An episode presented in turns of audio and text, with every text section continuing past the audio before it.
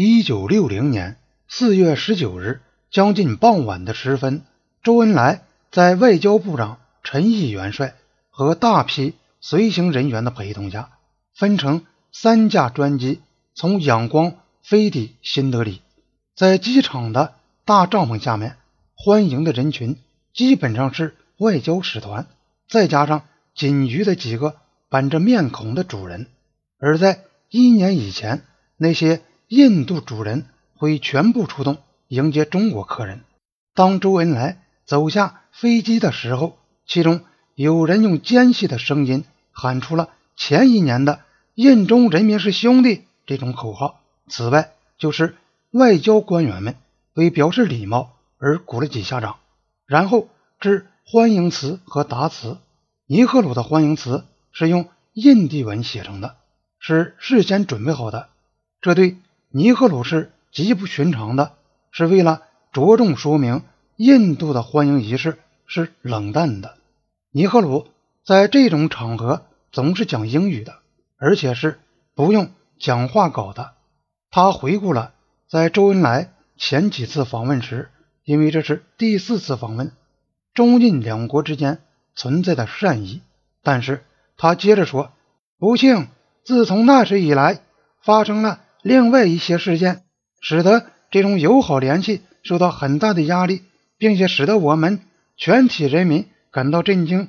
两国关系不仅在目前已受到危害，并且将危及未来。两国关系赖以建立的基础已被动摇。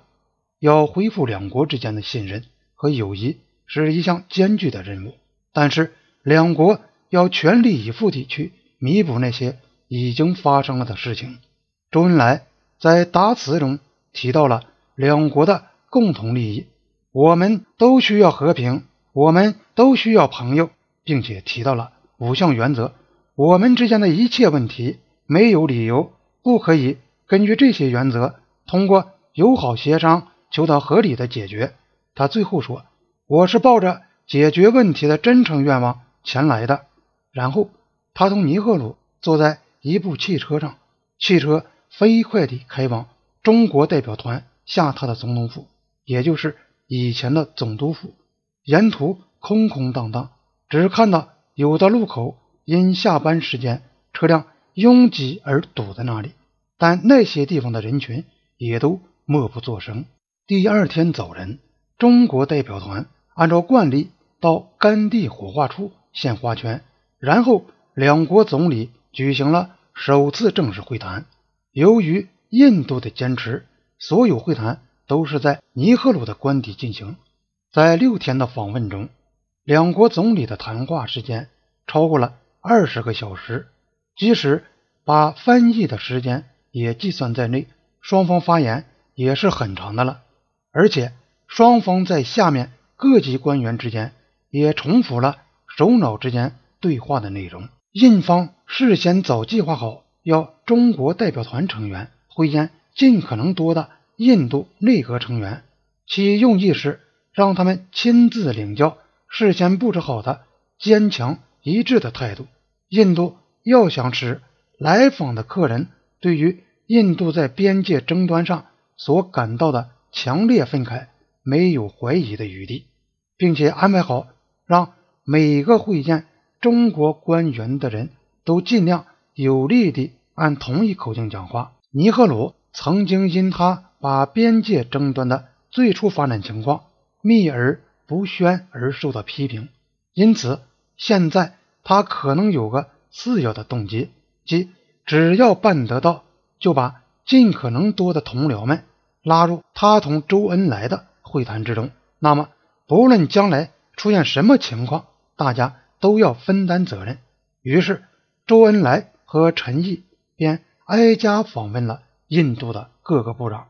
内政部长潘特已经做好准备，要为印度的立场进行详尽辩护。他是除了尼赫鲁以外，印度政府中最有影响力的人。副总统拉达克·李希南向周恩来宣讲了印度立场的哲学基础。财政部长莫拉尔吉。德赛直率到了粗鲁的地步，其他的人也以各自不同的方式重复了印度的立场。在安排官员拜访的名单中，有一个明显的遗漏：初步制成并没有安排他们个别会见克里希那梅农。印度政界舆论仍然怀疑尼赫鲁有同周恩来进行交易之意。